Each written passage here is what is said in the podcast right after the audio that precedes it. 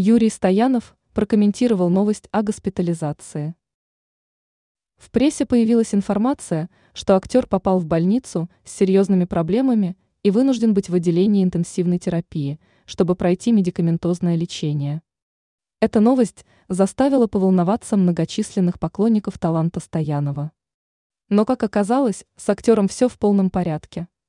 Звезда городка сам вышел на связь с журналистами, отметив, что всего лишь проходил плановое обследование, пишет ТАСС. Также он подчеркнул, что у него идеальные анализы для его возраста. Он пояснил, что приехал на обследование, чтобы сдать анализ крови и побегать на дорожке с нагрузкой. По словам 66-летнего Стоянова, каждый человек после 60 лет должен заботиться о своем состоянии и проходить обследование раз в год. Актер также успокоил поклонников, что чувствует себя хорошо и вскоре полетит на открытие фестиваля в Сочи.